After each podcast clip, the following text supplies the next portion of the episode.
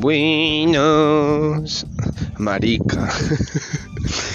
Yo no sé, pues he, estado intentando buscar de qué manera puedo eh, hacer la introducción de una manera más chimba para este podcast, pero es que no sé, como que no, no, no me sale nada. En fin, el asunto es que, parce, yo hace rato estoy diciendo que voy a hablar sobre unas maricadas que nunca hablo y hoy tampoco voy a hablar sobre las maricadas que he estado prometiendo que voy a hablar resulta que tengo COVID, entonces quiero hablar sobre el COVID.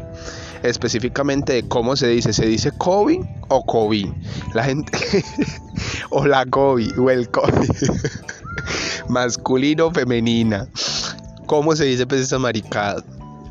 Porque bueno, si se supone que femenina, si se supone que femenino es femenina, entonces, ay, ¿cómo digo? O sea, ay no, bueno, el asunto es que tengo COVID marica, cuídense, cuídense del COVID, que el COVID es, cierto, o sea, listo, la gente dice, una puta gripa, listo, es una gripa, pero es que usted no es el único que le da COVID, huevón, usted le puede infectar a todo mundo, yo aquí que estoy diciendo, parezco mi mamá, huevón, entonces sí, Hey, este capítulo de hoy no tiene como un rumbo definido. Y la gente dirá, pero este hijo de puta de qué está hablando. Pues yo estoy hablando de muchas cosas hoy, ¿cierto? Entonces, eh, como para rellenar y para que haya otro capítulo y para que la gente no para que la gente no diga no y para que la gente tenga cosas eh, de las que pueda hablar. Eh, simplemente me queda decirles que que felicitaciones a todas las personas que han estudiado en estos momentos, a todas las personas que les ha tocado meterse en la virtualidad de una manera tan hijueputa, porque la virtualidad no es fácil, marica.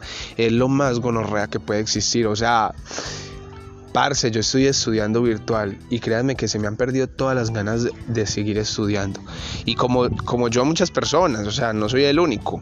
Incluso hay personas que realmente han optado por pausar, por desistir, por acabar eh, en su momento pues como con lo que están haciendo en términos educativos. Pues ahorita estoy hablando de, de la educación, puta de la educación, pero los que trabajan, no sé, marico, o sea, realmente esto nos ha, nos ha demostrado que, que la virtualidad sin la virtualidad sin la presencialidad no es nada, marica.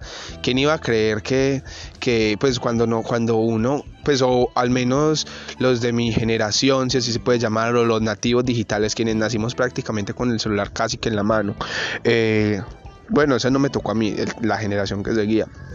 El asunto es que, ¿quién iba a pensar que, ay, puta, Teo, venga, ¿quién iba a pensar que nos iba a dar tan duro la virtualidad si estábamos acostumbrados toda una vida a trabajar virtual?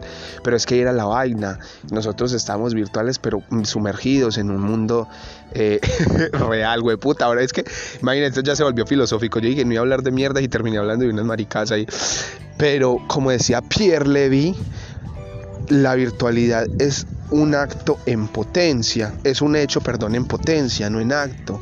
¿Qué quiere decir? Que la virtualidad es solamente meras ilusiones y nosotros nos sentimos decepcionados viviendo de solo ilusiones, weón. Hay que ver cosas tangibles, reales y por eso es que la virtualidad y por eso es que la virtualidad y por eso es que la, me pegué, hijo de puta, y por eso es que la virtualidad no sirve sin la presencialidad.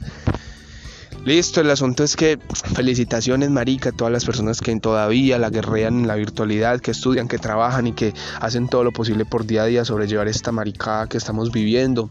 Sigan así, adelante, que yo sé que en algún momento se va a salir de esta mierda. Güey, puta, esto se volvió una podcast, una podcast, ya se volvió femenina, un podcast de autosuperación. En fin, chao, con reales.